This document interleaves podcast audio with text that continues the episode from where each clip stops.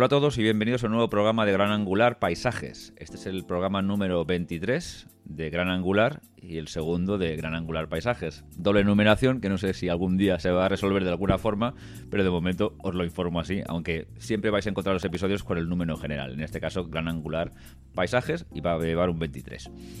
Bien, eh, bueno, pues nada, estoy aquí con Rafa Irusta. Rafa, ¿qué tal? Buenos días. Hola, ¿qué tal David? Muy bien, muy bien. Aquí estamos preparando la artillería pesada. Sí, que hoy es pesada. Pero pesada contra mí, porque ya verás tú, ya verás tú que ahora cuando anticipe el, tema del, episodio. Bueno, pues eh, ya sabéis que Gran Angular Paisajes es un programa dedicado a las a la fotografía de paisajes, de naturaleza. Pero bueno, eh, intentaremos también abarcar temas generales como va a ser el de hoy, que va a ser el mundo de las copias de seguridad que es un mundo que a lo mejor eh, dices, hombre, pues no es lo que tenía yo en mente cuando iba a salir a, la naturaleza a hacer unas fotografías maravillosas, pero te aseguro que es un tema esencial cuando un día te pase algo y esas fotografías que tanto te han costado hacerlas con tus madrugones, con tus cosas, tengan algún problema y, te falle, ¿no? Eh, antes de nada, de todas maneras, eh, Rafa, me gustaría haceros recordar a todos que cualquier duda que tengáis, cualquier pregunta que tengáis, eh, cualquier cosa que queráis aportar al programa, aunque ya sabemos que hay muchos canales de comunicación con nosotros, como Twitter y todo ese tipo de historias, y los incluso las entradas del podcast en los distintos sitios donde se aloja, si queréis una cosa que esté seguro que nosotros lo vamos a recibir y que nosotros lo vamos a poder canalizar bien, es siempre escribiendo al mail de, Gran Angular, que es podcastgranangular.gmail.com. ¿Por qué? Porque eh, esto se, expande y cuando se expande, pues hombre, nosotros intentamos, tenemos sistemas para que casi todos los comentarios y como casi todas las cosas que, se, que se comentan o se, o se nos dice al final se recojan, pero eh, es mucho más efectivo que escribáis directamente al, al, al email del programa. Bueno, pues dicho todo esto, Rafa, todo tuyo. Bueno, pues como bien has comentado antes, eh, hoy vamos a hablar de básicamente gestión de archivos y copias de seguridad. De todas formas, a ver, mm, que ya se me olvidaba y tú ya me has hecho aquí una especie de mini trampa. ¿eh? eh necesito que me digas cómo ha ido la tarea de, estos 15 días con tu trabajo con Lightroom. Vamos a ver este tema de las palabras. Pensé que se te había olvidado. De, ¿De qué hablas? ¿De qué hablas? bueno, para los que no escucharon el, podcast de, hace eh, dos semanas, David y yo estuvimos comentando mm, bueno, sobre varios aspectos de Lightroom y una de las preguntas que me hizo David eh, fue si yo le pongo palabras clave a todas las fotos. Y bueno, quedó ahí mm, pendiente en el aire una, tarea, porque como él no, lo, nos dijo que no lo hacía, eh, yo le dije, perdón, le dije, vamos a hacer una prueba, vas a estar un par de semanas eh, importando las fotos y poniendo como mínimo una palabra clave. Entonces, a ver, cuéntanos cómo... cómo pues mira, pues mira, yo soy absolutamente sincero con estas cosas porque para qué, ¿no? O sea, que me da igual quedar bien o quedar mal y creedme que es, que es así. He estado estas dos eh, semanas que ha habido entre programa y programa haciéndolo religiosamente. Eh, de hecho, no me he limitado a una palabra. Eh, cada vez que hacía una importación, elegía dos, tres palabras de las mías. Eh, piso del gato verde o piso de los techos altísimos o cosas así. Y, creo que es un, gran aporte a mi, a mi sistema de trabajo tan anárquico. ¿Por qué? Porque yo, ya sé, me, me encuentro cada vez con más frecuencia eh, rebuscando, entre, haciendo memoria, ay, cuando hice esta casa, no sé qué, creo que era hacía calor, y buscando por carpeta, por carpeta, por fechas, al final lo encuentras, sí, pero te tiras, te tiras, es verdad, un montón. Sin embargo, recordar cualquier dato absurdo de la casa, como me pasa a mí, esto casi nunca te olvidas, ¿no? O sea, si había un, lo que sea, entonces yo pongo tres o cuatro dos, tres, cuatro eh, palabras clave que yo sé que al final alguna de ellas me voy a acordar y yo creo que a la larga te lo voy a agradecer encarecidamente. Bien, perfecto. Sobre todo, eh, ya que estamos con esto, voy a dar un, apunte muy, muy breve, que esto te viene bien a ti y le puede venir bien a otra gente que, utilice este mismo sistema, porque, por ejemplo, se me ocurre, eh, alguien que haga bodas. Eh, pueden poner el nombre de los novios o incluso pueden poner datos como el teléfono de los novios y demás. claro, alguien puede decir ya, ya, pero es que si yo pongo eso como palabras clave, cuando luego exporto la foto van a salir esas palabras clave. Si se me va, o sea, si yo me despisto, y esos datos pueden aparecer en la red. Bueno, pues no, no, porque tú puedes, cuando tú creas una palabra clave, tú puedes eh, seleccionar dentro de esa palabra clave que esos, eh, esos datos que no se exporten nunca fuera. Ah. Eh, hay dos formas, digamos, de hacerlo. Una es cuando tú haces una exportación de un archivo desde Lightroom, tú puedes elegir que no se exporten las palabras clave o incluso los datos GPS y otros datos. Pero, como digo, no hace falta hacerlo desde ahí. Simplemente cuando tú creas esa palabra clave, eh, lo que haces es eh, entrar dentro de las, eh, de las características, o mejor dicho, de, las posibilidades que tiene esa palabra clave y seleccionar que esas palabras nunca se exporten. O sea, ah, que tú, tú, puedes usarlas para hacer tu búsqueda en tu catálogo, pero esas palabras clave nunca van a salir fuera. Hombre, en mi caso la verdad es que yo pongo cosas bastante inocuas y no creo que, o sea, no, afectan a la ley de protección de datos ni cosas de ese tipo, con lo cual no me importa en exceso, en exceso. Pero, pero bueno, supongo que, por ejemplo, cuando dices tú, con gente que trabaja con bodas o cosas mucho más personales o retratistas, por ejemplo, ¿no?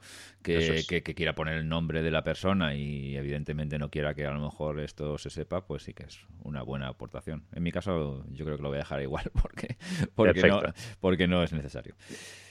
Vale, perfecto. Pues nada, una vez dicho eso, ya, ya vemos que te has eh, aplicado con. Sí, sí, sí, sí, no, no, es que de, verdad me convenciste 100%. Creo que era, o sea, creo que era un, yo creo que hoy vamos por la misma línea. Me da la sensación. Bueno, pues eh, vamos a hacer eh, de la siguiente forma. Eh, no sé si quieres que em, empezar tú a explicar tu sistema de gestión de archivos y copias de seguridad o quieres que empiece yo. A mí el orden me da. Yo creo que mejor empieza tú, porque si empiezo yo puede ser el tema un poco. No, no, no. Mejor empieza que, empiece una persona seria a hablar de esto y luego ya veremos. Vamos a ver. Yo he intentado dividirlo en, bloques, ¿no? En diferentes apartados dentro de mis, de mis tareas como fotógrafo y lo voy a ir explicando de esa forma, por bloques. Bueno, empiezo con cómo hago la gestión de archivos cuando estoy en el campo, cuando salgo a hacer fotos. Bueno, yo trabajo con una Canon 5 de, Mark IV ahora, antes usaba una 1DX, pero bueno, ahora trabajo con una Canon 5 de Mark IV. Y yo tengo configurada esta cámara para que haga eh, copia en, dos tarjetas a la vez, porque tiene doble ranura de tarjetas, una es Compact Flash y la otra es eh, SD. Entonces yo tengo configurada la cámara para que cada vez que yo hago una foto se copie en dos tarjetas. ¿Vale? Entonces, bueno, yo trabajo con tarjetas de, básicamente Compact Flash de una capacidad de 32 gigas. Hmm. Estamos hablando de unos 700 archivos RAW más o menos por tarjeta. Y después tengo una tarjeta SD de 64 gigas, que son unos 1400 archivos RAW. Y esto, eh, yo de momento lo dejo aquí, luego lo voy a explicar. Yo a esto le llamo la copia temporal. Esto significa que cuando yo voy al campo, hago una foto y yo esa foto la tengo en dos soportes diferentes. Puede ser que falle una tarjeta, pero hombre, muy raro sería que fallen las dos. ¿Te, Entonces, ¿te, ha fallado alguna vez un, lector de una cámara? hasta la fecha no, nunca. Yo nunca he tenido ningún problema ni con... A ver, básicamente utilizo dos marcas de, tarjeta que, son eh, Lexar y SanDisk y nunca he tenido ningún problema con ninguna de estas dos marcas. Y vamos, en toda mi vida fotográfica es que jamás he tenido un problema con una tarjeta que, que me haya fallado a la hora de leer. O... Yo creo que esto lo he comentado en, Gran Angular previamente, perdona que te interrumpa un segundino y nada más, pero ya que lo comentas. Eh, en mi caso, por ejemplo, hombre, me daría una rabia horrible. Mi, cámara solo te hace una copia, ¿no? Entonces me, daría una rabia horrible. Nunca me ocurrió tampoco. Yo también trabajo con las mismas marcas que tú también trabajas y, también con la misma marca de cámara, con lo cual tal. Entonces nunca jamás me ha, ocurrido que una tarjeta no me haya leído bien las, las fotos que he hecho durante el día. Pero bueno, en mi caso la tragedia podría es, es menos en el sentido de que, bueno, normalmente las casas siempre están ahí, entonces, bueno, vuelves y ya está. Eh, a veces es un tema, podría ser un tema sangrante si es un tema, por ejemplo, que yo que sé, que ha, habido, que ha venido un interiorista, te lo han preparado especialmente, o es una cosa que es muy complicada y tal y cual, pero aún así, sabes que la posibilidad de repetir siempre va a estar, ¿no? En tu caso, pues imagino que es un poquito más más de complicado porque la naturaleza, eh, las condiciones pueden ser distintas o cosas de ese tipo, o hay sitios donde a lo mejor no puedes volver tan fácilmente, pero aún así la posibilidad de repetir siempre existe de alguna forma u otra. Pero, eh, por ejemplo, para un fotógrafo, se me ocurre así rápidamente, de bodas, ¿no? Eh, hmm. una cámara como la tuya con doble tarjetero es imprescindible. O sea, yo creo que yo sería lo primero que pensaría, porque, claro, una boda no la vas a repetir de ninguna manera, no hay forma de repetirla, eso es imposible. Así que, evidentemente, eso es hmm. para según qué tipo de, fotografía, sobre todo ya, ya, si no te digo ya si está cobrando por ello, eh, puede ser un, un sistema absolutamente básico Sí, va, gente, por ejemplo, que hace fotografía de acción, ¿no? Deportes, imagínate que igual, igual, exactamente igual. Que quieres cubrir un evento deportivo y pongamos que es un, partido de fútbol y tú estás eh, haciendo ahí, imagínate en, un área haciendo el gol y, resulta que haces el gol y luego ese gol no está en tu tarjeta, ¿no? Pues es un, es un verdadero problema. Tragedia. Pero bueno, en fin, nada, perdona. Sí, sigamos, sigamos. bueno, eh, eh, sigo con lo que estaba diciendo.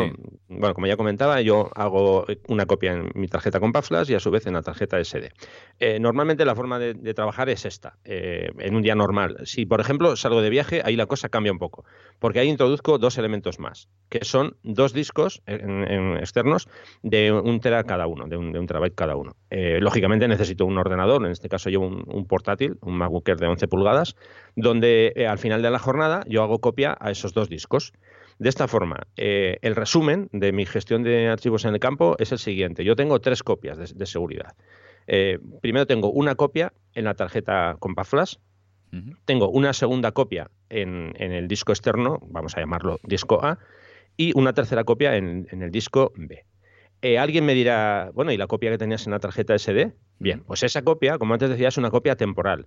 De hecho, a ver, yo las tarjetas con Flash no las formateo nunca. Yo tengo suficientes tarjetas para no tener que formatear. Entonces, la, tarjeta es. Sí, sí.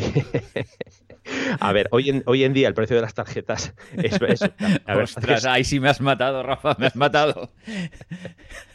Yo tengo, tengo una buena colección de, tarjetas de, memoria, ¿no? Entonces, eh, yo cuando voy de viaje, esto no de ahora, eh, yo desde hace ya varios viajes, eh, o sea, varios años, yo nunca, nunca formateo las, tarjetas. es una forma de que yo vengo a casa siempre con tres copias. Como digo, copia en la tarjeta con Flash, copia en el disco externo 1 y copia en el disco externo 2. O sea, siempre tres copias.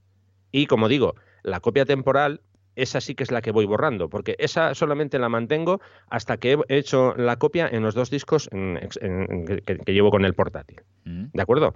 Pero como digo, ¿eh? Eh, em, bueno, puede ser caso que, por ejemplo, imagínate, eh, el último día o los dos últimos días de viaje, que tenga incluso una cuarta copia que sería la que está en la tarjeta SD, que todavía no la he formateado. Mm. Pero ya digo, yo mi, kit de, de tarjetas Compact Flash no se formatea hasta que no vengo a casa, hago todo el volcado al disco principal, que luego voy a explicar cómo es, y entonces ya sí que ya tengo esas tarjetas, ya las puedo eh, liberar. Pero si no, no yo no, nunca, nunca formateo esas tarjetas.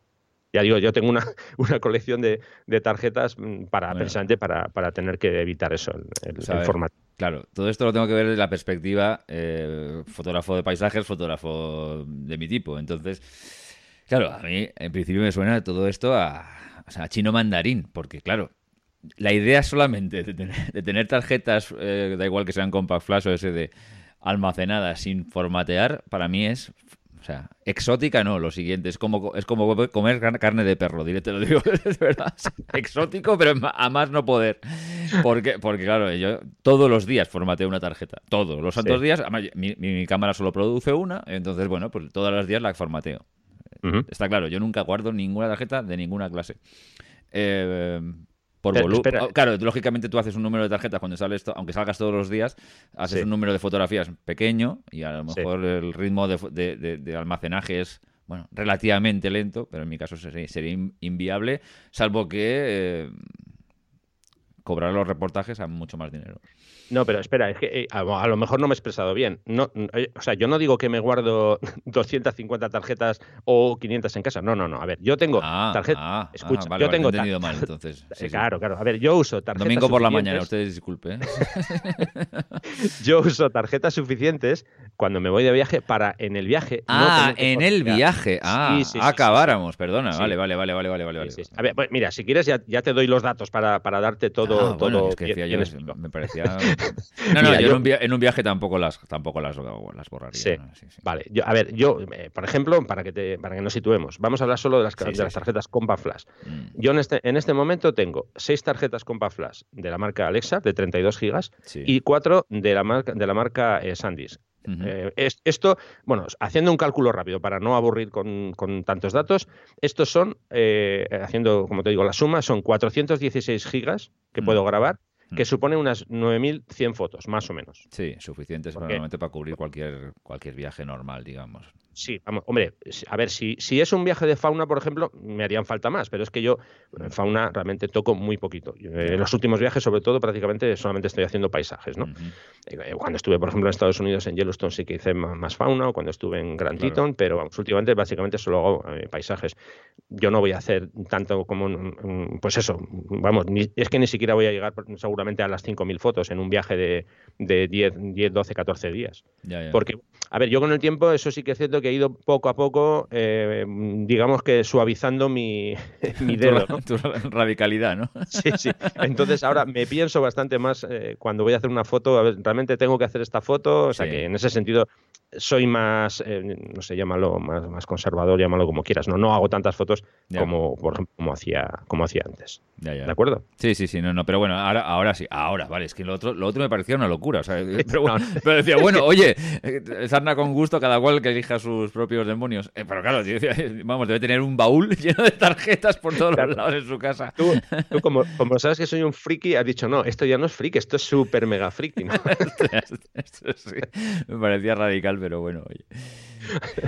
bueno, pues una vez que ya, ya hemos hecho el repaso de, cómo hago la gestión de archivos en el campo, eh, ahora, ahora, vamos a pasar ya a lo que es, eh, digamos, la gestión de archivos en, el estudio, ¿no?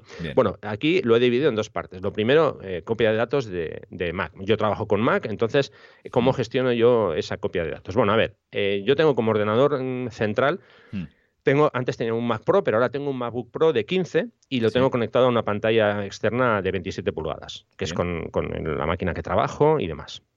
Vale, entonces en el MacBook Pro yo tengo un disco interno, que es el que venía de serie, de, 500 gigas, y bueno, ahí lo que tengo son eh, archivos básicamente no fotográficos. Pues eh, son eh, aplicaciones, en fin, archivos de texto y demás. Y ahí tengo instalada la aplicación Lightroom. ¿Vale? Mm. que es con la, con la, que, con la que trabajo en, mi día a día. Bien, entonces, yo tengo configurado el sistema Time Machine, que para los que no usen Mac es un sistema que hace copia, digamos, automática y en, en, background, o sea, por detrás, que tú estás trabajando y de repente eh, la copia se va haciendo y tú no sabes ni siquiera que se está haciendo la copia. Vale, entonces, como digo, tengo conectado un disco, en este caso de, también de, 500 gigas, para hacer una copia. Eh, teóricamente con eso sería suficiente. Pero aquí ya empieza mi, nivel de, friquismo. Entonces yo tengo conectado un segundo disco donde también hago copia con Time Machine. De manera que yo tengo siempre dos copias de Time Machine.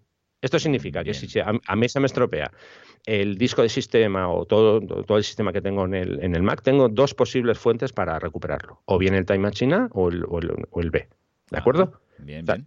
tengo doble, Te, sigo, te sigo. Bueno, seguimos avanzando. Eh, ahora vamos a pasar a lo que es la copia de seguridad del catálogo del Iron, algo fundamental. Bueno, básicamente eh, eh, lo primero que hay que hacer cuando trabajas con Lightroom, si quieres hacer una copia de seguridad, si quieres hacer, digo, porque bueno, por defecto no viene así, pero yo lo recomiendo, lógicamente.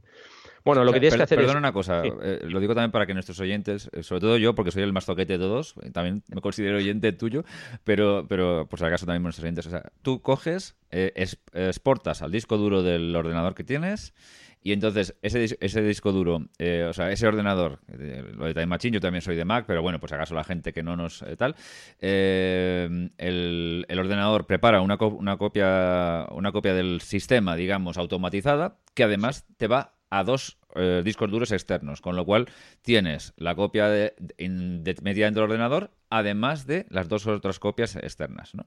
O sea, estamos en esa situación de momento. Sí, bueno, para, para, dejarlo todavía un poquito más claro, eh, de momento aquí no estamos hablando ni de fotos ni de Lightroom, porque de hecho yo solo tengo, como digo, instalado en el ordenador eh, lo que es la aplicación Lightroom. ¿eh? No hablamos de momento ni de catálogo ni nada. Estamos hablando solo de archivos, digamos. Eso, de, lo que sería la configuración del ordenador para que funcione. O sea, tú, tu primera, perdona, mi primera, esto es un matiz que a mí me interesa y creo que espero que a alguno también. Tu primera exportación de la tarjeta. No, no, no, no. no. Ah, no, no, eh, no. No, no, ese, ese, ese, tema todavía no, no, no, no eso, vale, eso pues no, me, callo, me callo, me callo, me callo. Sigue, sigue, sigue, no, por eso te decía, a ver, lo, lo, lo, he, querido dividir en bloques y luego tú tranquilo que luego yo te voy a unir los bloques para que todo quede claro. Ok, ok, perfecto. Vale, entonces, ahora estamos hablando, como te digo, solamente de los archivos para que mi ordenador funcione. O sea, para Lightroom, sí, para sí, sí, sí, te comprendo. comprendo.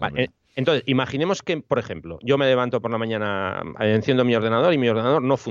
El sistema se ha estropeado. Vale, pues yo tengo dos posibles vías para recuperarlo, que son dos discos de, Time Machine. Entonces, yo con eso, en, muy poco tiempo, tú das, bueno, muy poco tiempo, en unas horas, eh, si a ti te, sucede algo en el ordenador, puedes desde ahí puedes recuperar y que ese ordenador funcione otra vez como lo tenías antes. Que es la ventaja de Time Machine. Vale. Una vez dicho eso, ahora ya vamos a, entrar en lo que son el eh, catálogo del Lightroom y el tema de archivos y demás. ¿Vale? Entonces, lo primero que hago, bueno, yo tengo, solo trabajo con un catálogo del Lightroom Mm, como, como, base. Y claro, lo primero que yo recomiendo es que si trabajáis con Lightroom, que, mm, eh, ajustéis o que configuréis para que os haga copia de seguridad del catálogo. ¿Cómo hacemos esto? Bueno, pues es vamos, un método muy sencillo. Nos tenemos que ir al menú superior, ahí en, hablo, de Mac, que es con lo que trabajo, en Windows no creo que sea muy diferente. En el menú superior eh, nos vamos a, en, el apartado Lightroom donde pone ajustes de catálogo. Y ahí en ajustes de catálogo nos aparece una ventana que tiene tres pestañas y en la primera, en la pestaña generales, ahí es donde nosotros podemos eh, seleccionar cómo queremos que haga la copia de seguridad del catálogo. Entonces, eh, es en, la última opción que pone copia de seguridad y bueno, ahí tenemos un texto que pone realizar copia de seguridad de catálogo y nos da diferentes posibilidades. Tenemos un menú desplegable que podemos elegir. Nunca, que es lo que viene por defecto, luego podemos elegir una vez al mes al salir del Lightroom, una vez a la semana al salir del Lightroom, una vez al día al salir del Lightroom, cada vez que salgamos del Lightroom o cuando salgas del Lightroom la próxima vez. Esas son todas las posibilidades que tenemos, ¿vale? Bien. Bueno, yo tengo elegida la penúltima, que es cada vez que salgo del Lightroom. Alguien dirá, pues vaya, vaya rollo, cada vez que yo salgo del Lightroom me va a salir ahí una ventanita que me va a decir si quiero hacer copia de seguridad. Vale. Eh, ¿Es un rollo? A mí no me molesta. Simplemente lo que tengo que hacer cuando me sale esa ventana es elegir si quiero hacer la copia o directamente eh, pinchar en el otro botón que pone omitir en esta ocasión. Porque de esta forma yo lo que tengo es un recordatorio mm, que es fijo, continuado, cada vez que yo cierro Lightroom, eh, eh, en, este caso el programa me está preguntando, ¿quieres que te haga una copia del catálogo? Y yo le digo sí o no. Sí, sí, sí, no, no, yo entiendo. O sea, lo, tienes, digamos, programado para que te avise cada vez que cierras y, bueno, tú puedes elegir, lógicamente, porque es verdad que no te la hace automatizada, sino que te da un, sale una especie de ventanita emergente que dice ahora o más tarde. Entonces, bueno, pues tú ya Exactamente. Mm. Vale, entonces en esa ventana, que es en la que te pregunta, eh, bueno, tú ahí puedes hacer diferentes cosas. Y al final es eh, de nuevo configurar cuándo quieres que te haga la copia, que yo eso no lo toco, siempre lo dejo puesto en cada vez que salga del Lightroom. Y luego, muy importante, aquí es donde viene, ya empezamos con la parte importante. Te dice carpeta de copia de seguridad. Y ahí es donde te da un botón, la opción de elegir, para que tú le digas al Lightroom dónde quieres hacer la copia de ese catálogo. Y tú puedes, puedes elegir en el mismo disco duro donde tienes el catálogo original, en otro disco duro externo, donde tú quieras. Eso eliges donde tú, donde tú quieres hacerlo. Y luego dos, aspectos importantes, que yo siempre los tengo marcados, que, son dos configuraciones que te dice. También puedes hacer lo siguiente, que es probar la integridad del catálogo antes de realizar la copia de seguridad. Y eh, la segunda opción es optimizar el catálogo después de realizar la copia de seguridad. Estos dos pasos es muy importante dejarlos marcados porque lo que hacen es mantener nuestro catálogo con buena salud porque a veces, bueno, a ver, catálogos son muchos datos que se van almacenando ahí y esto es una forma de que cada vez que, nosotros hagamos la copia, Lightroom se encargue de mantener en, buena, buen estado, en buena salud nuestro, nuestro catálogo. O sea que esas dos eh, opciones yo recomiendo que se dejen marcadas. Bien. ¿De acuerdo? Vale. Vale, entonces, en mi caso... ¿Las tendré marcadas? Estaba pensando. pues ya tienes tarea para comprobar. Sí, no, no, no. Bueno, la que se me está acumulando. Bien, como digo, en esta, en esta pantalla es muy importante que, la a ver, esto solamente se hace la primera vez que te sale esta pantalla, tú tienes que elegir dónde quieres eh, que te haga la copia de, seguridad. Si no recuerdo mal, esto es mm, algo que no lo tengo mm, claro al 100%, pero creo recordar que por defecto eh, te, hace la copia en, la misma carpeta, en el mismo mm, directorio donde tú tienes el catálogo original. Que es la buena, ¿no? Eh, no, no, no, Esto, no es nada práctico. Me lo imagino. te, voy a explicar por qué. Bueno, a ver, antes de nada, eh, hay, eh, hay, mucha gente que, va a decir siempre, a ver, tú tienes que tener el catálogo hmm. en tu disco principal, que es el disco más, más rápido y donde vas a conseguir más velocidad. Eso es hmm. lo que dice la teoría. Yo luego te voy a dar mis, razones de por qué no lo tengo así, ¿eh? pero bueno, eh, digamos que la norma general te diría eso, ¿no? Y entonces eh, la, gente te dice, claro, pues haces la copia ahí y ya tienes una copia de seguridad. Bien, bien, perfecto. Pero tengo las dos copias en la misma ubicación.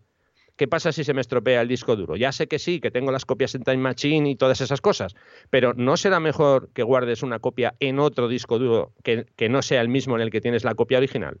Pregunto. Eh, sí, pero...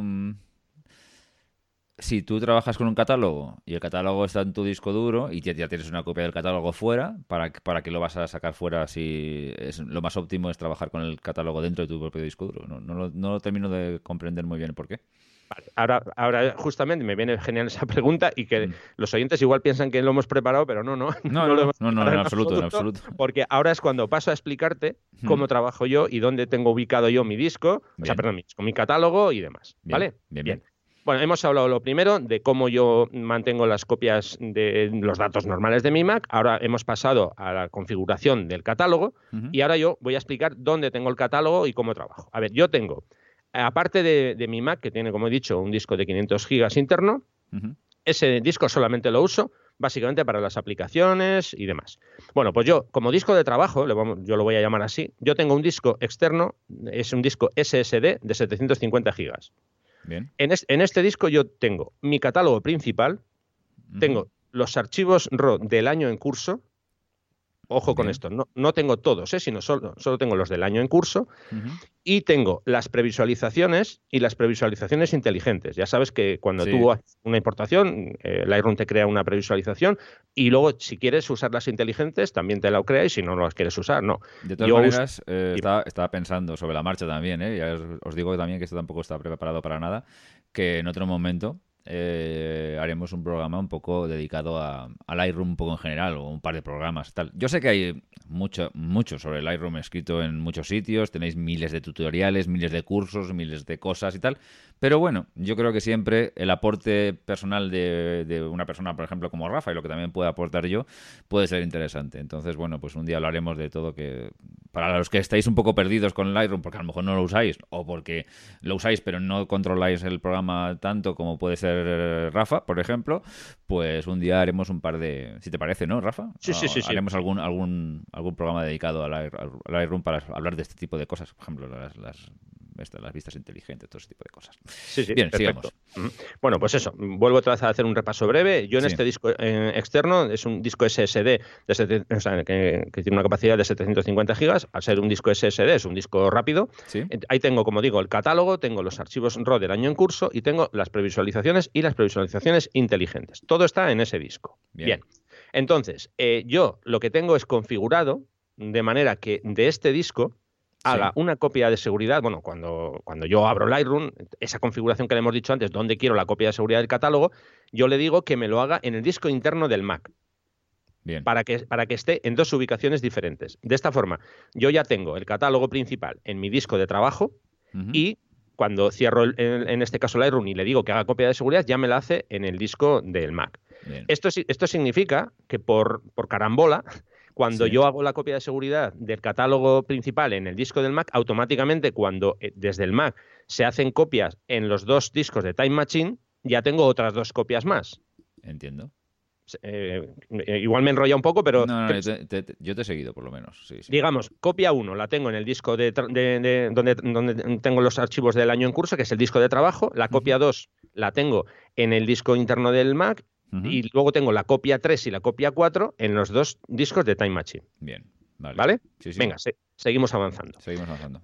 Bien, eh, yo tengo, como digo, este disco de trabajo con los archivos del año en curso, pero ¿dónde tengo el resto de archivos de otros años? Bien, pues yo tengo configurado otro disco externo, en este caso es un, no es SSD, sino que es un disco mecánico de una capacidad de 5 teras, y aquí, de nuevo, hago copia de seguridad del, catálogo, esto no lo hago desde Lightroom, sino que, a ver, tú con Lightroom solo le puedes eh, indicar una ubicación.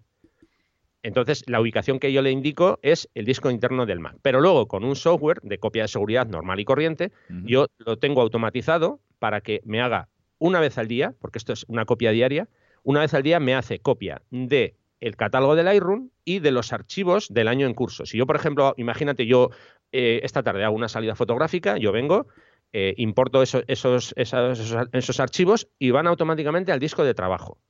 Y al día siguiente que, o bueno, al día siguiente, o si yo ese día conecto el disco externo de 5 teras, ya me hace una segunda copia de esos archivos. Vale. ¿De acuerdo? ¿Se ha entendido bien esta parte? Sí, sí. Bien, entonces, eh, como digo, yo lo tengo automatizado de forma que una vez al día me, haga la actualización de la copia del catálogo y de la copia de los archivos RAW que tengo ahí. De manera que yo eh, en ese disco A ya tengo todos los archivos copiados, sea la copia de seguridad del catálogo y sean los archivos RAW. Bien. Bien, seguimos avanzando. A su vez, tengo otro disco, un disco B, vamos a llamarlo disco B, que también es de 5 teras, donde tengo exactamente lo mismo que el disco A, pero aquí, aquí hago una copia semanal. No lo hago todos los días, sino que lo hago semanal. Bien. Y seguimos avanzando un paso más. Esto sigue siendo modo paranoico total. Tenemos un tercer disco, que es otro disco externo de 5 teras, donde aquí hago una copia mensual, con los mismos datos que tengo en el A y en el B. Pero con una salvedad que este disco no lo tengo en mi estudio. Este disco está en una ubicación externa. Bien, eso es de lo que te iba a decir. Digo, seguramente alguno lo tienes fuera de tu, de tu ámbito normal porque, lógicamente, eso es. Entonces, si ocurre alguna catástrofe que no sea en el mismo sitio. Eh, eso no, tiene sentido que tengas todas las copias contigo. Entonces, como digo, este disco C, que hago copia mensual, lo que hago es eh, intercambiarlo con el disco B para que eh, digamos que lleven el mismo trote los dos discos, porque yo, luego suelo cambiar de discos, pues depende, pero generalmente a veces cada año hago cambio de discos para, bueno, pues porque los discos, la pregunta que hay que hacerse cuando usas un disco duro es ¿se va a romper o no? No, es ¿cuándo se va a romper? Porque un disco duro se va a romper, por, definición. Entonces, como digo, yo intento intercalar estos dos, el B y el C. ¿De acuerdo? Bien. Vale. Bueno, eh, todo esto al final tiene como consecuencia un, número total de copias que lo voy a repasar para que, porque seguro que más de uno se ha quedado perdido en el camino. A ver, tengo el catálogo de Lightroom, porque yo, yo doy como, como eh, elementos muy importantes en mi sistema de trabajo, por un lado el catálogo y por otro lado los archivos de, imágenes, lógicamente. Claro. Entonces, el total de copias de, de, seguridad de mi catálogo de Lightroom es el siguiente. Tengo una copia en el ordenador MacBook Pro una copia en el, disco externo y luego tengo una copia en cada uno de los tres discos externos de 5 teras. Con lo que estamos hablando que tengo el catálogo copiado en cinco, en cinco, eso es, en cinco eh, ubicaciones diferentes. Bien. ¿Vale? Y eh, en el caso de, mi librería de archivos, bueno, pues tengo los archivos del año en curso, esos son los que tengo en el disco SSD de trabajo, y luego los tengo toda la librería completa en disco A, disco B y disco C. Con lo que tengo cuatro ubicaciones, por decirlo de alguna forma. Bien. Madre mía, no sé ni qué decir. yo creo que, yo, creo que, después de esto yo no, me, voy a, me voy a callar y vamos a pasar al siguiente bloque. bien, ese, es, mi esquema. A lo mejor es para más de unos. Además, ojo, ya lo digo, ¿eh? esto yo reconozco que soy muy paranoico con esto, soy muy, muy friki. Para un aficionado normal, no, no hace falta esto. vamos. Una, una, pregunta. ¿Ese, ese disco que tienes, eh, digamos, físicamente fuera de tu estudio, lo tienes en un, en un baúl eh, protegido, metido bajo 25 metros bajo tierra, una cosa de estas. eso, ya no. Eso, ya no. Simplemente está, eh, está, en su caja, en su embalaje y ya está. No, he llegado a ese punto. Ojo, que, no, lo descarto, ¿eh? pero no. se te ha pasado por la cabeza. Como confiesa que se te ha pasado por la cabeza en algún momento. ¿Cómo podría proteger esto yo más? Alguna vez sí, sí que, sí que lo he valorado. ¿eh? Eh, ¿Tú crees que es necesario que yo explique cómo trabajo en este, a este sentido? ¿Tú crees? Eh, sí, por supuesto. Bien, bueno, vale. Lo vas a decir.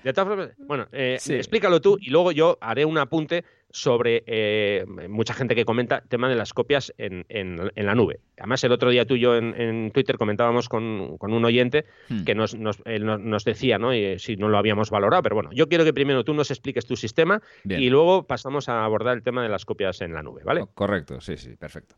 Vale, bueno, yo os pongo primero en antecedentes. Em, hace cuatro años, o, sí, creo que fue cuatro o cinco años, tuve una catástrofe. La catástrofe es que yo trabajaba de la forma que se tiene que trabajar. No hagáis caso a Rafa, sino a mí, que es...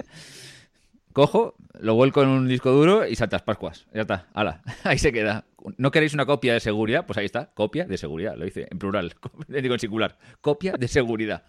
Bueno, ¿qué, ¿qué pasó? Pues que un día estaba yo, eh, no sé, reorganizando mis discos duros, no sé qué haciendo, y terror, pavor y horror, le di a formatear al disco duro. un disco duro que contenía, nada, tontería, me parece que como cuatro años de mi trabajo, tres años de mi trabajo, una cosa así, porque era un disco duro de estos de no sé cuántos teras, de, Rose originales con, con todo esto.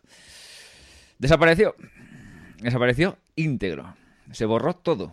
Cuando, imaginaos la sensación, ¿no? O es, decir, ahí está el trabajo mío de tres años, que sí, que es lo más normal es que yo jamás vuelva a él, o, o, es difícil que vuelva a él, pero da igual, es tu trabajo que has hecho durante cuatro años, tres años, no sé cuánto era. En esa época quizás yo no tenía un ritmo tan alto de trabajo y entonces me cabía en un solo disco duro. Pero bueno, la cuestión, desapareció. Dije, Dios mío, no, no puedo permitirme esto, esto es, esto es, inviable. Entonces cogí y encontré, en, gracias a Dios ese disco, se quedó tal y cual estaba, o sea, no, no, volvía a borrar encima, porque si borras, si, si grabas y borras otra vez es cuando ya es irrecuperable. Entonces hice un sistema, bueno, no, me acuerdo, no me preguntéis ahora mismo, pero busqué por internet un programa para recuperar lo que se había formateado, formatear, borrar, ya sabéis, y recuperé, recuperé los archivos. ¿No recuperé todo? No, pero recuperé mmm, un 95%, sí. Sí, sí, o sea, digamos, los rows los tengo todos. Lo que, lo que perdí para siempre fue mi, mis eh, revelados, pero eso, hombre, dándome un poco de rabia, sinceramente, no, no es lo que más me preocupaba. Me preocupaba más, porque además mi, mi, forma de revelar evoluciona bastante. Entonces, la verdad es que incluso dije, mira, hasta cierto punto no me importa, porque como sé que lo que ya he entregado lo he entregado y no me van a pedir que lo vuelva a entregar, y si alguna vez me da por a mí por revelar una cosa nueva, o sea, una cosa antigua, de forma tal, casi mejor que la revele ahora, que conozco más cosas y tengo una forma de revelar más moderna, por decirlo de alguna forma, y sí. siempre, lo, siempre va a quedar mejor. Bueno, ¿cómo se llama esto? Eh, en fin, conformarse con lo que hay, que se llama, ¿no? Sí. Dije, claro, a partir de ahí dije, bueno, David, evidentemente esto de la copia de seguridad habrá que perfeccionarlo un poco. Bien. Entonces, eh, a partir de ahí, desarrollé mi, sistema nuevo que es cuando eh, yo traigo la tarjeta después del final del día y lo, directamente lo, la, la, enchufo en el ordenador, ¿vale? Yo también tengo un Mac, pero bueno, esto no creo que va a servir para cualquiera. Directamente lo exporto a Lightroom y cuando hago la exportación hay una en la, en la, en la en el menú de, importación, perdón, no quiero equivocarme, de importación, cuando hago la importación al, al, ordenador, hay una opción de añadir un disco duro, ¿vale? Pues añado un disco duro. Y eso es lo que he ido haciendo durante un tiempo. Directamente cuando se importaba eh, toda la, la tarjeta del día, la importaba los dos discos duros y tal. Todo esto hasta hace unos meses que he tenido que reorganizar mis, cosas y entonces he decidido que, ¿para qué hacerla tan inmediata? ¿no? La voy a seguir haciendo, pero, bueno, de vez en cuando. Entonces, de vez en cuando, ahora lo que hago es, pues no sé, una vez al mes o lo que sea. Cuando, fíjate, yo tengo que me salte lo de lo de la copia de seguridad del catálogo del Iron que tú has dicho. Sí. Que me salte, no, no sé cuánto me salta, pero me salta que de vez en cuando. No, ah, no me preguntes cuánto, cuánto es la frecuencia. Pues cuando veo el cartelito de tienes que hacer la copia de seguridad, digo, ah, voy a hacer la copia de seguridad del disco duro. Y copio, pero así copio, arrastrando simplemente normal y corriente los archivos y tal. Sí que es verdad, sí que es verdad esto os va a sonar diciendo, Dios, este tío está con una jaula de grillos. Sí que es verdad que yo tengo un sistema que, que claro, que, lógicamente me da un cierto pozo de tranquilidad, que es que tengo también lo que ha comentado Rafa al principio, Time Machine para todas las unidades. Entonces, eh, sobre todo para las unidades, o sea, lo tengo seleccionado para las unidades que estoy haciendo trabajo de fotografía, entonces, en otro disco duro. Entonces, es verdad que ahí me da la, la tranquilidad de que saber que en cualquier caso, si ocurriera una tragedia, eh, espero que, lo que, dice, que lo que dice teóricamente Apple funcione, que es que todo lo que está tal lo hace Time Machine y, es un disco que está es un disco duro que está permanentemente conectado con el ordenador principal y me copia todo y hace una copia de seguridad que hasta ahora no he tenido que, utilizar porque antes no lo, utilizaba y ahora sí que lo hago, esto lo de, lo de Time Machine y ahí está. Pero claro, creo que Time Machine acumula hasta cierto punto, o sea que con lo cual eh, más vale que la frecuencia con la que yo copio el otro disco duro sea mayor que la que Time Machine des descarta las, las, las, antiguas. Esto es más o menos, no sé si estoy explicándolo bien, pero creo que me sí, vais sí, siguiendo. Sí. En fin, ahí estoy. Perdona que me ría. No, no, no, sí, puedes hacerlo, puedes hacerlo. No, por favor, niños, no hacer esto en casa, ¿vale? A ver, por cierto, yo voy a, voy a dejar algún, algún matiz eh, un poco más claro de, mi sistema, porque alguien puede decir, va, este tío con tanta copia, seguro que luego se le pasa a hacer copias o tal. Vale, a ver, eh, yo eh, de forma manual solamente tengo que hacer una cosa, que es decirle a Lightroom si quiero que haga copia o no. Eh, una vez dicho esto, a ver, el sistema yo lo tengo configurado de la siguiente forma. Todas las copias que yo comentaba que se hacían, que si en el disco del Mac, que si en los discos externos, todo eso es, o sea, está automatizado. O sea, mm, por ejemplo, si yo conecto el disco A, conecto, digo, lo, enchufo y enciendo, el, disco A. El disco A automáticamente hace un escaneo de si tiene que copiar cosas nuevas y se pone a hacer la copia y las copia. Y eso mismo lo hago con el resto de, discos. Con lo que ya me ahorro el tener que preocuparme yo de, ay, se me ha olvidado hacer la copia. No, no. Si yo conecto el disco y, hombre, alguien puede decir, ya, y si se te olvida conectarlo, hombre, es que es el disco que uso para trabajar, ¿no? Entonces, es, complicado es que se te olvide, sí. Claro, entonces, eh, por eso digo, yo lo tengo configurado de forma automática que en el momento que, ese disco está conectado, además hace un escaneo y dice, eh, por ejemplo, ¿no? Dice el disco A cuando se conecta, dice, hace, o sea, mm, eh, tengo la configuración preparada para que el disco vea que si el disco de trabajo también está conectado automáticamente, como digo, escanea y si tiene cosas que copiar, hace la copia. Si no tiene nada que copiar, son copias incrementales, no hace nada. Bien pero si hay, algún archivo nuevo, entonces sí que hace la copia. Por eso digo que es eh, para mí sí que es importante que, todo lo que podamos dejarlo automatizado, eh, yo creo que es algo, algo bastante interesante, porque si no, muchas veces puede pasar lo que dices tú. No me acuerdo si he hecho la copia, no sé cuántos días hace que hice la última copia, es un poco. Eso sí que es recomendable tenerlo lo más eh, automatizado. yo, reconozco que era más eficaz mi sistema, eh, eh, el anterior, digamos el del medio, que, el que último que tengo ahora, que siempre digo, bueno, tengo que ponerlo como estaba antes, que estaba mejor, porque directamente cuando hacía una importación, pues se me copiaban los dos discos duros y me olvidaba. Pero, pero realmente, eh, bueno, ya, en fin. no, sé, no, me preguntes por qué, al final decidí, bueno, sí, sí, ya lo haré, ya lo haré, y ahora lo que hago es lo hago a mano. sí, no, no es, absolutamente absurdo. Y además, para más redoble de tambores, el catálogo, que yo sepa, solo lo tengo en un lado. O sea, la copia de seguridad que me hace y, se acabó. Eh, yo, eso, eh, aquí voy a insistir mucho.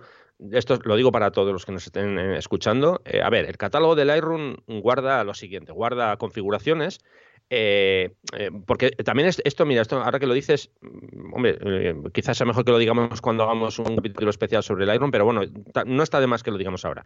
A ver, punto muy importante. Si hacemos copia del catálogo del Lightroom, solo hacemos copia del catálogo del Lightroom, no de las imágenes que están dentro del catálogo del Lightroom. O sea, porque es que hay mucha gente que se le dice, no, no, si ya tengo copia del catálogo, ya, ya, y las fotos. configuraciones y revelados, no nada más, es lo que, es lo que guarda el, Lightroom, el catálogo, vamos, sí, sí, sí. Eso es, configuración, revelado, las colecciones y tal. Entonces, por eso digo, hay que guardar el catálogo y hay que guardar las fotos, las dos cosas. Eso es punto uno. Sí, sí, sí. Para, mí, para mi caso, o sea, en mi caso, desde mm. mi punto de vista, si tuviera que elegir que se muera uno, que se muera otro, evidentemente lo tengo clarísimo. Yo creo que todo el mundo lo tiene clarísimo. Prefiero que se muera el catálogo que se mueran las esas, porque el catálogo teóricamente es una tragedia, pero bueno, es una tragedia de recuperable, que es lo que me pasó a mí. Sin embargo, lo otro, que se te pierden los archivos, es, si no tienes más copias, lógicamente es irrecuperable.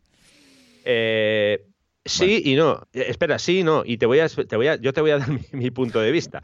A ver, es, es no, no, es indudable que los archivos son lo fundamental. Por supuesto que sí. Pero vamos a imaginar que tú en el catálogo tienes eh, revelados desde hace, yo qué sé, 12, 10, 12 años, eh, o, fotos de 10, desde hace 10, 12 años, y hmm. tú pierdes los archivos en RAW. depende de cómo tengas tú configurado tu catálogo, tú podrías conseguir mm, eh, archivos no en, formato RAW, sino en JPG, mm, que estén incluidos dentro del catálogo. Que eso es algo que no sé si mucha gente conoce, eh, pero hay forma de, insisto, eh, todo depende de cómo tengas configurado tu catálogo. ya sabes que en Lightroom, el catálogo, guarda mm, ciertas previsualizaciones de nuestros archivos y podríamos sacar esas previsualizaciones de esos archivos. Bueno, sí, eso sería una Eh, eh, insisto, va a ser en JPG, no va a ser en, formato RAW, pero bueno, para ciertos trabajos. No vas a perder del, todo la imagen, exacto. Ya, ya. A, eso voy. Pero bueno, a ver, no hay que elegir. De, todas maneras, también, perdona, para, perdona, Rafa, es una cosa que es que estaba pensando justo estás diciendo esto. Para justificar lo injustificable, diré que. insisto, ¿eh? No hagáis lo que hago yo de ninguna manera. Pero también es verdad que mi consumo de datos es elevadísimo. Y, yo tengo, yo sí es verdad, yo sí, sí que tengo la, manía de no borrar nada. Eh, hasta, hasta incluso imágenes que son una, iba a decir una, una palabrota, eso, lo que os imagináis, una porquería y que sé que me han salido sobreexpuestas, subexpuestas, que no tienen mucho sentido, que, bueno, salvo cuando una cosa sale negra o blanca o, movida, movida directamente y entonces le doy a borrar en el momento, si no, ahí se queda probablemente, sean imágenes que yo sé perfectamente que no tal, que es una cosa que podría hacer, que es depurar un poco, pero como el sistema, o sea, el almacenaje es relativamente barato, pues al final dices, para que no voy a perder tiempo en esto. Entonces, pero claro, yo qué sé, mira, me he comprado un disco duro de 5 teras eh, hace relativamente poco. Cuando digo uno, digo dos. Y, es que le quedan dos teras ahora mismo libres. Y, no, tienen demasiado tiempo, ¿eh? Tienen no sé cuántos meses, tienen dos, dos meses, tres meses. Es que, es, que es una locura, ¿sabes? Es que es una locura. O sea, es que se, se, me, se, me, van llenando continuamente, bla, bla, bla, bla. Y claro, llega un momento que dices, ¿Tú crees, David, que es normal? ¿Que, que, tienes que guardarlo de, todo? Porque claro, es todo el rato comprar por doble, por comprar por doble, por comprar por doble. Pero bueno, en fin, no, no. Los que no tengáis un ritmo tan infernal de, de, megas o gigas archivados, eh, sí, yo creo que es que lo lógico es hacerle no dos, tres incluso, porque la verdad es que es una tragedia que se te pierda. Y sobre todo, hombre, a ver, y yo insisto también, ¿eh? todo el trabajo es muy importante y tal, pero en un caso como el tuyo, o de muchos oyentes que que hay fotografías eh, o familiares o de viajes o cosas de ese tipo, que sabes que eso no vas a volver para atrás a, recuperarlas, sí que tal. Yo, por ejemplo, es verdad que mis fotografías familiares, que es así que son irrecuperables, las tengo en más sitios. Es así, es así que no. De ahí sí, ahí sí que soy serio en el sentido de que esto no se me puede perder de ninguna manera. Entonces, bueno, pues ahí sí que tal. Las de trabajo, bueno, las, hago en dos sitios y creo que a veces, a veces y a veces tengo la tentación de decir, eh, las son muy antiguas. Pero no, no, está bien, está bien. No, bueno, en, en, cualquier caso, yo creo que con un poquito de cuidado podemos tener copia del catálogo, podemos tener copia de las fotos. Hombre, puede pasar muchas cosas, ¿no? Que, oye, que pueden pasar muchas cosas, pero teóricamente eh, no es muy complicado el que podamos mantener copia de ambas cosas, del catálogo y de las fotos. o sea que tenemos que esmerarnos un poquito. Eh, esto lo más complicado es hasta encontrar el sistema que le funciona a cada uno. ¿no? Luego, eh, por cierto, sí que quería hacer un apunte. A ver, no hemos hablado aquí en ningún momento de, los sistemas de, de, eh, bueno, de, varios discos, que si comprase un NAS, en fin, hay otras opciones, ¿eh? y por supuesto son muy válidas y mucha gente dirá, ah, es que qué locura, a lo mejor es tener un NAS que vas cambiando los discos, vas ampliando. Sí, sí, eh, por supuesto que sí, hay para mucha gente que eso le viene fenomenal y el NAS te da opciones de que puedes hacer muchas cosas, puedes tener una nube propia, en fin. Yo estaba a eh, punto de comprarlo alguna vez, pero sinceramente esto es como todo. Cuando, por mi naturaleza también, cuando me pongo a comprar una cosa, investigo, investigo, investigo. Y el mundo de los NAS es tan tan tremendo, también otro del mundo y tal, y, al final empiezo a perder cuál es la opción mejor y al final eh, se, queda ahí y no, nunca tomo la opción y compro los dos discos duros normales, los, los enchufo, por USB y se acabó. Pero sí que es verdad que creo que, que, creo que es una forma muy óptima de trabajar, sobre todo los que llevamos un ritmo alto muy alto, eh, cambias la pastilla, vas metiendo los discos duros ahí en pastillas, como si dijéramos en el NAS, y, lo optimizas todo mucho, ¿no? Sí, creo que sería Sí, por, eso digo, es otra opción, es, es un, oye, una opción que está ahí, un, mundo paralelo.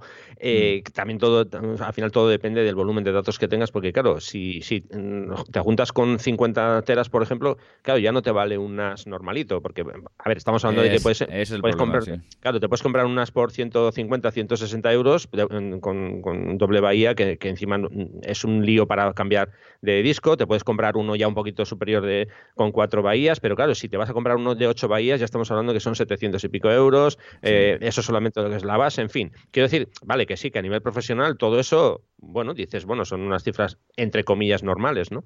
Pero bueno, en mi caso, por ejemplo, de momento yo ahora mismo no, no lo he hecho en falta. Entonces, por eso no lo utilizo, vamos. Simplemente el sistema que yo tengo de momento me funciona. El día que... que... yo tampoco lo he hecho en falta. no, al final es cuestión de que, a ver, cada uno, porque por cierto, eso también lo quiero dejar claro, que este sistema, tanto el que dice David como el que digo yo, no es que mm, la gente que nos escucha tenga que hacer exactamente lo que hacemos nosotros. No, sobre todo el mío no, sobre todo el mío no, no lo hagáis. contamos el, sistema que nosotros usamos y luego, obviamente, a ver, cada, cada uno, cada usuario, cada persona tiene que hacer eh, su, entre comillas, su estudio, ¿no? Y decir, bueno, ¿qué me interesa a mí o qué me hace falta a mí? Porque en muchísimos casos no hace falta tanto, tanta sofisticación de tres, cuatro copias. Eso Hombre, yo, yo, yo por ser un poco por defender un poco mi, mi, posición, que, es, ya sé que es indefendible, mi sistema, eh, si yo ahora mismo hago lo que tengo que hacer, que es poner simplemente otra vez que la, cuando haga una importación eh, se me vaya el otro disco duro, no tener que hacerla manualmente cada dos semanas como, como lo hago ahora, más o menos, esto por explicarlo así de una forma sencilla, y además de eh, me preocupo de que el catálogo de Lightroom, que yo creo que con. Eh, es que a lo mejor estoy diciendo esto y lo tengo por ahí copiado de nuevo en algún lado, pero no me hagáis mucho caso. En cualquier caso, que, tenga el, catálogo un poco más salvaguardado.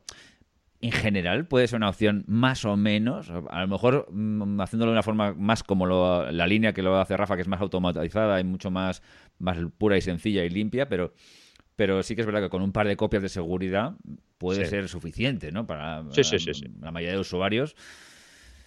Eh, sí que, sí que es verdad, y esto, eh, fíjate que escuchando yo un podcast americano, eh, fue cuando dije, esto tiene mucho sentido, que es el tema de la, de la ubicación de las copias, ¿no? Que hubo un, mm. un podcaster que me que estaba contando, un fotógrafo de bodas, que tuvo un problema porque los tenía los todos en, sus, en su estudio, su casa o lo que sea, y tuvo un problema en su casa. No sé, me acuerdo si era un, fuego, una inundación o algo, no sé qué, una cosa más de...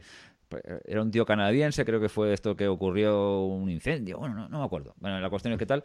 Y, y el tío decía... Eh, que agradecía mucho a su paranoia, por decirlo de alguna forma, que siempre tenía una copia de seguridad en casa de sus suegros o de sus padres o de sus hermanos o lo que sea, fuera geográficamente de su casa, para que tal. Y eso fue lo que le salvó de que no perder todo el trabajo de golpe.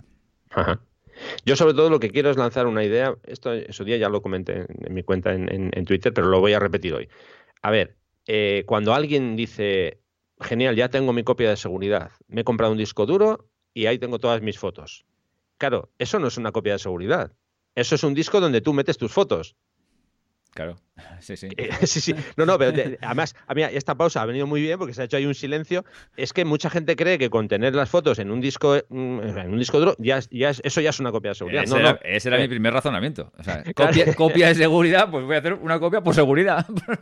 A ver, copia de seguridad es que yo tengo las fotos en un, en un disco o eh, en una ubicación y luego los tengo en otro. En esos, esos, mismos archivos. Ya tengo dos copias. Sí, pero claro, comprarme un disco externo y copiar todo ahí y decir, ya, ¿y la copia? Pues esa, esa es la copia. Y alguna vez hablando con, con, amigos, ¿no? Bueno, eh, supongo que tienes copia de seguridad. Sí, sí, sí, me he comprado un disco hace un, par de meses de, de, dos teras y tal. ¿Cómo? ¿Un disco? Sí. ¿Y las fotos que las tienes todas en el disco? Sí, sí. ¿Y en ningún sitio más? No.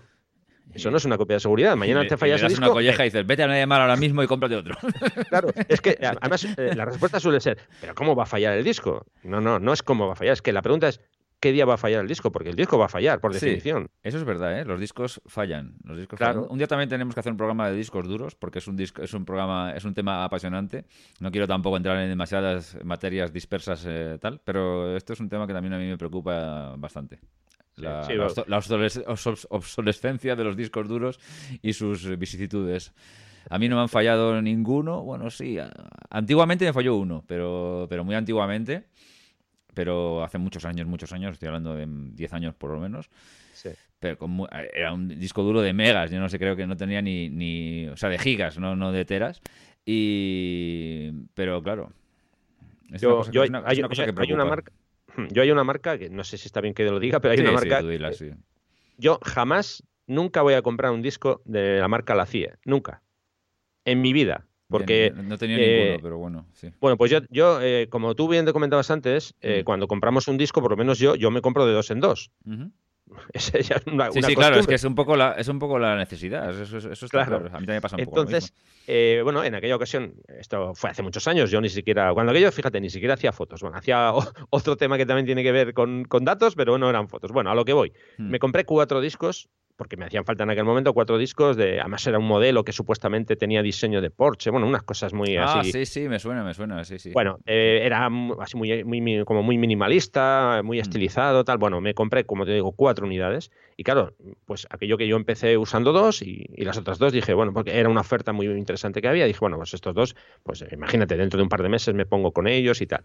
Bueno pues no fueron dos meses sino que fue un poquito más. El día que enchufé aquellos dos discos no no conseguí de ninguna forma que funcionasen. ¿Qué te parece? Me parece increíble. O sea, así que dije, se acabó. Se acabó. Porque, a ver, yo puedo entender que te falle un disco cuando, oye, le has dado mucha caña o tal, ¿no? Pero que sin, sin empezar a usar el disco, que, lo conectes y que no funcione. Y, y, dije, bueno, hasta aquí, hasta aquí hemos llegado. En fin, bueno, pues como tú dices, ya en otro, en otro eh, episodio hablaremos de los discos y nos faltaba... Nos pasaremos de, duración demasiado, sí, sí. Eso es. Entonces, bueno, nos faltaba el tema de, usar eh, el, almacenamiento en la nube. Vale, yo lo veo algo muy, muy positivo para gente que tiene conexión de, fibra. En mi caso, que tengo ADSL, mm, es que yo no me lo, no me lo puedo plantear. Claro. Es, es que, es, bueno, ah, sí, me lo puedo plantear eh, si soy consciente de que voy a tardar varios años incluso en subir todo mi archivo, ¿no? Entonces no, lo veo viable. Eh, cuando tienes una velocidad de, subida eh, fuerte, rápida, entonces, bueno, pues sí, lógicamente puede ser una opción más, ¿no? Decir, bueno, aparte de mis, de mis discos físicos, voy a subir una copia a la nube. Pero ah, en mi caso, ahora mismo, con la, con la velocidad de datos que tengo, yo personalmente no, no lo puedo utilizar. No sé, no sé, tu caso, no sé si, yo si tú tienes velocidad. yo tengo fibra, además fibra rápida rápida, cuando funciona. Esto es como todo. No, además, de hecho, otro día también hablaré de este tipo de cosas, porque yo creo que todo lo que sea, aunque son cosas tangenciales, eh, sí que a los fotógrafos nos importa. Eh, yo tengo una fibra y además lo tengo como Movistar. para nada como consideraría esto una publicidad, porque me iba a decir, me cago en la madre que los parió cada... otra cosa, borrar eso y poner lo que sea, pero cada dos por tres de ellos, o sea que no, no hago para nada una publicidad de Movistar, pero es lo que tengo. Y hace poco cambiado todos los equipos de, bueno, los, los routers o como se llaman esto ahora, porque ya cada tiene un nombre distinto, es, es la última de lo último, y, aún, y pensando como, ahora sí que va a funcionar y esto va a ser perfecto, Tampoco, tampoco. No hay forma perfecta de momento de que la cosa sea estable, estable del 100%. Y sobre todo cuando tienes televisión por, por, internet, ¿no? O sea, es una cosa que... Bueno, la cuestión que yo creo que con la velocidad que tengo de bajada sí que sí que podría eh, hacer una copia en la nube, pero me pasan dos cosas. Primero, podría hacerlo para los para los JPEG, o sea, para las, imágenes finales, ¿no? Pero pero para los RAW yo creo que sería una cosa locura, ¿no? Porque si todos los días vuelco gigas y gigas de, de rows ahí, yo creo que no sé, me estaría todo el día teniendo que hacer copia de seguridad por mucho que yo tenga una, una velocidad bastante buena. Y por otra parte, ¿qué nube ¿Es fiable? Es que esto ya tampoco lo veo muy claro. O sea, ¿con cuál me caso? Te casas con una y luego el proveedor se va a tomar vientos o, cambia o decide que no sé qué. Yo no me, yo esto tampoco termino de verlo muy claro. No, no, no, no sé. No hay ninguna. A lo mejor me dicen, joder, David, eres un paleto porque hay esto que es perfecto y esto puedo jurarte que en los próximos 150 años no va a cambiarse. Bueno, vale, pero no sé. Hasta donde yo veo, no lo veo absolutamente claro. No, no, no, no, no, no me lo planteo. Me planteo a lo mejor sí que es verdad que alguna vez incluso lo he empezado a hacer porque tengo algunos servicios contratados que, tienen eso que te dan, ah, pues te, dan no sé cuántos gigas o teras gratis y tal. Y digo, oh, mira, me cabrían, me cabrían los, las imágenes finales en JPEG, me cabrían. Pero, pero. Y alguna vez he empezado a hacerlas, e incluso creo que de las del teléfono tengo una copia con, Google, y entonces todo lo que es eh, del móvil, por ejemplo, me va directamente a, eso de Google y las tengo todas almacenadas y caben todas perfectamente. Pero no, no con las profesionales de momento. Ya. Bueno, pues entonces estamos igual. Ni tú ni yo vamos a, utilizar esa, esa opción. De, momento no. De momento no, como salvo que hubiera una, una cosa que me convenciera mucho, no veo tal. Ahora, para a lo mejor sí que es para un usuario, eh, digamos, que no produzca muchísimas imágenes, sean del tipo que sean, y a lo mejor para los JPG finales, eh, tener una copia en una nube que él confíe y que, le parezca que sea duradera, bueno, pues, pero siempre yo lo vería como una alternativa, ¿eh? ¿no? jamás como una solución única, porque te puedes llevar, una sorpresa. Es que simplemente piensa que el proveedor quiebra. Ya. Y ya está. ¿Qué garantía te da a ti que no cojan ni un día y digan se acabó? No sé, a lo mejor digo esto y es una barbaridad y, no, no, porque si ocurre esto hay tal protocolo. Bueno, no lo sé, pero yo no, lo contemplo. Bueno, pues no sé si con el tema de las copias de seguridad quieres añadir alguna cosa más, Rafa. No, yo solo espero que no haya quedado demasiado, demasiado denso, porque estos temas, pues al final siempre, a veces siempre me quedo con esa idea, ¿no? Que parece que eh, cuando explico que, mm, pues bueno, que no va a quedar muy claro y que como son yo creo, tantos recovecos. Sí, no, yo creo que ha quedado claro y además, eh, evidentemente son temas un poco más densos que si hablamos de las margaritas, pero, pero sinceramente creo que son temas tan necesarios y tan esenciales que, que, un poquito más de densidad, pero, pero, pero más es eh, contar bien los procesos y cómo se hacen y, qué podéis aportar a vuestros sistemas de trabajo, pues eh, creo que siempre es interesante. Yo, en mi caso, evidentemente, esto me ha, servido de, de, de, vamos, de, disparadero para que vuelva a organizar un poco mi sistema de automatizado de copias, porque esto es un crimen. Y, sobre todo copiar la copia, la copia del, catálogo sí que es verdad que debería tenerla por, externalizada por ahí. Tengo también tal locura de discos duros por todos los lados que, en fin, pero bueno, esto lo contaremos en otro episodio. Sí, bueno, básicamente la idea que quiero dejar clara es que de una forma o de otra, con el sistema que vosotros queráis, que hmm. hagáis copia, porque es que si no, un día mm, os vais a arrepentir. Entonces, antes de que llegue ese día, eh, buscad un, sistema que sea el, que, mejor os vaya eh, a, vosotros y ya está. Exacto. Bueno, eh, este programa em, se hace en gran parte gracias a, que Rafa dedica su tiempo y su esfuerzo y creemos que lo lógico es que Rafa tenga mm, un canal de, exposición de una de sus actividades principales, que son los talleres de, de Rafa Irusta de fotografía de naturaleza. Entonces, mm, es el momento de hablar un poquito de tus talleres, Rafa. Bueno, pues básicamente lo que quiero comentaros es que si os apetece disfrutar de un fin de semana eh, aprendiendo fotografía de paisaje conmigo, pues ahora mismo tenéis disponibles dos talleres para el próximo mes de octubre, porque los de este, este, primer semestre ya están cubiertos. Entonces, bueno, en primer lugar tenéis un taller de costa en, la costa de Asturias, en la zona de Asturias, del 13 al 15 de octubre. Y para este taller ahora mismo solo quedan siete plazas disponibles.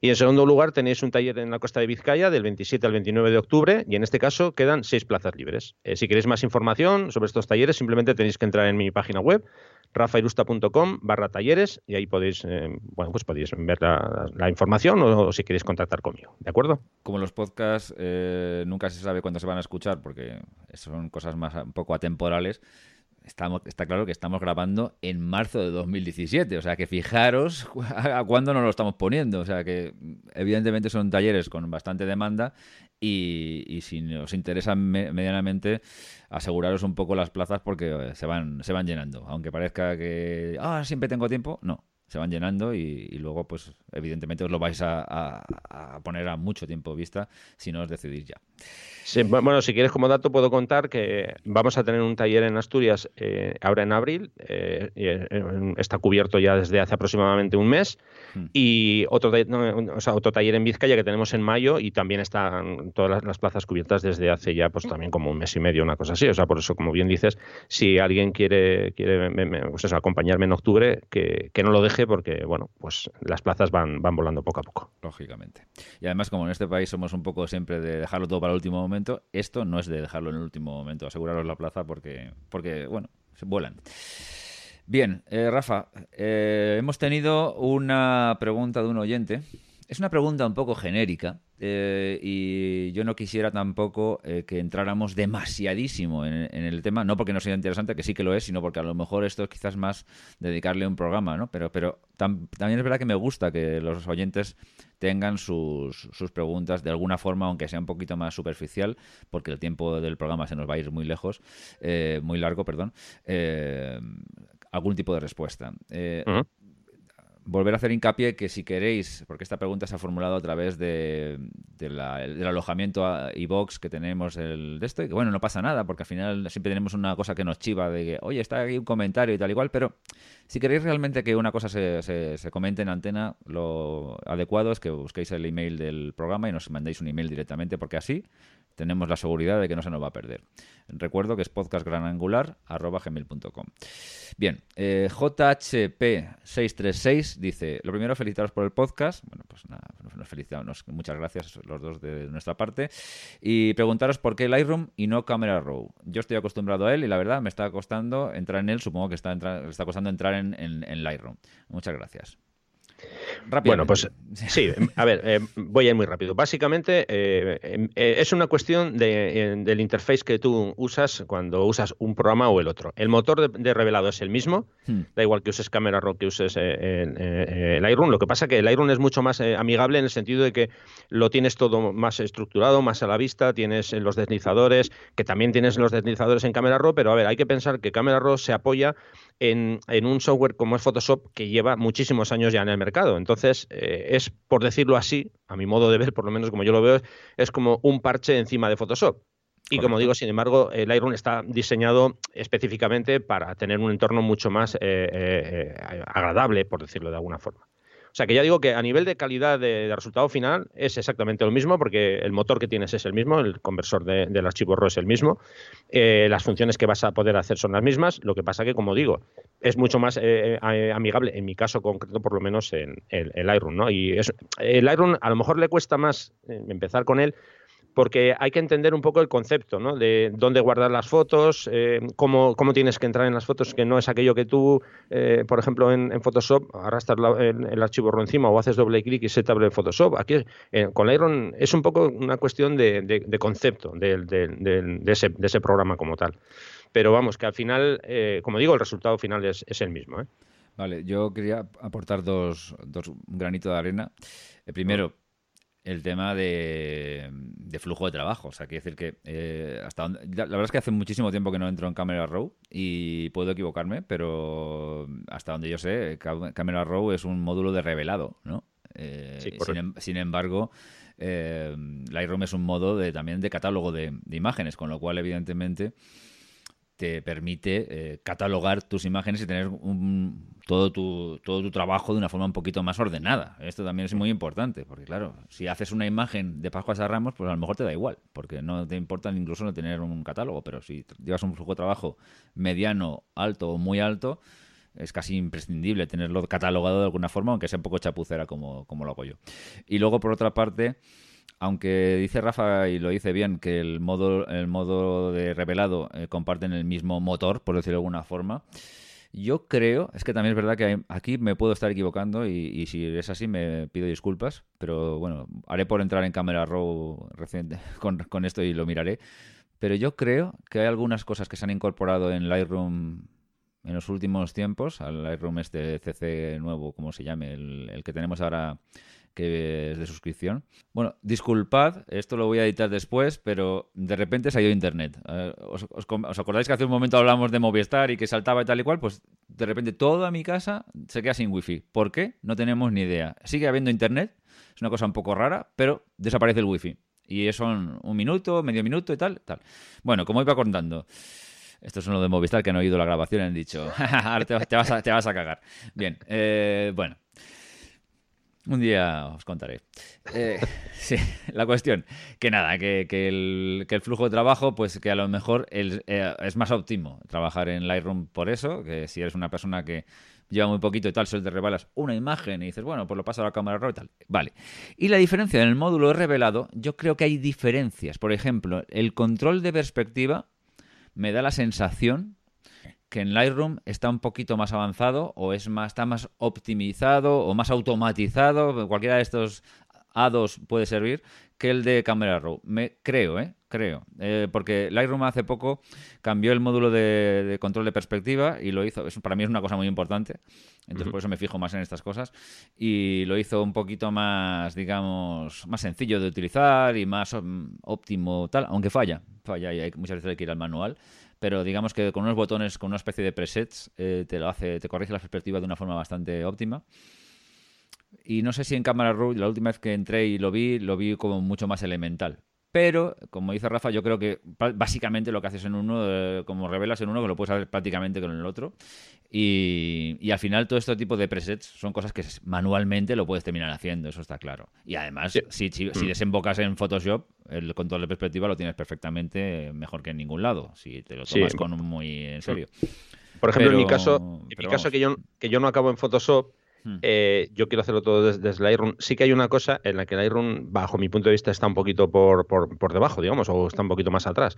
El tema de las panorámicas, hmm. eh, en, Lightroom, claro, tienes muy poco control. Simplemente te, te, da la opción de unir y ya está. Y a veces hay fallos que no tú no los puedes corregir. Sin embargo, en Photoshop sí que puedes, con el módulo de, panorámicas desde Photoshop, sí que lo, sí que lo puedes hacer esas correcciones que con Lightroom no, no, te deja. Es más completo en general, sí, sí. Pero bueno, la verdad es que del Lightroom del comienzo, yo también soy de los no de la primera versión, pero de las primeras versiones, sí. Al Lightroom de hoy hemos evolucionado bastante y la verdad es que cada vez es menos dependiente, como o en casos que ya no, es, no eres dependiente en absoluto de, de Photoshop. Así que bueno, pues esto, esto es todo lo que puedo decir del tema. Hoy, otro día, haremos un, programa más, más extenso de Lightroom y hablaremos más claro de todas estas cosas. Perfecto. Muy bien, Rafa. Pues yo creo que ha sido un programa bastante completo, bastante, bastante intenso y eso yo creo que lo van a agradecer los, los oyentes porque yo creo que hay mucha gente que es verdad que el tema este de las copias de seguridad, como yo, lo tenemos un, poco deficitario y estos programas son buenos porque un día, un día ocurre una catástrofe y créanme que las catástrofes tarde o temprano ocurren y ese día te acuerdas de, Rafa, seguro. en el sentido positivo. Muy bien, David. Pues nada, por mi parte simplemente, nada, eso, despedirme hasta dentro de, 15 días. Espero que os haya resultado interesante y, eso, que ha sido un, placer, como siempre. Y nada, que, que nos vemos por las redes. Brevísimo, brevísimo, brevísimo, que se me olvidaba. Agradeceros a todos eh, la cantidad de descargas que estamos teniendo. Eh, siempre ha sido un programa con mucha, un ritmo muy alto de descargas. El, último de paisajes ha tenido muy buena descarga. O sea, eso quiere decir que, os gusta y que lo estáis escuchando. Os, lo agradezco muchísimo. Os agradezco muchísimo en especial a todo el mundo que entra, sobre todo en iTunes, y os deja un comentario y pone las cinco estrellitas y todo ese tipo de cosas, os lo agradezco muchísimo. En este caso lo agradecemos los dos y que es la mayor recompensa que tenemos en, general con este tipo de, trabajo. Y la verdad es que bueno, estamos muy muy contentos. Así que nada, nada más decir eso. Sí, por supuesto, hombre, siempre eh, es un, orgullo saber que hay, gente al otro lado escuchándonos, ¿no? Porque, hombre, está muy bien que David y yo charlemos y entre nosotros nos, lo pasamos bien, pero lo, que nos gusta realmente es que, eso, que haya gente que, pueda eh, aprender algo con lo que nosotros podamos contar, ¿no? Sobre todo con lo que cuenta Rafa, pero bueno. siempre, siempre hay que sacar la parte positiva de, todo, de todo. Exacto. Muy bien, pues nada, pues nos oímos en 15 días. Adiós. Venga, un saludo.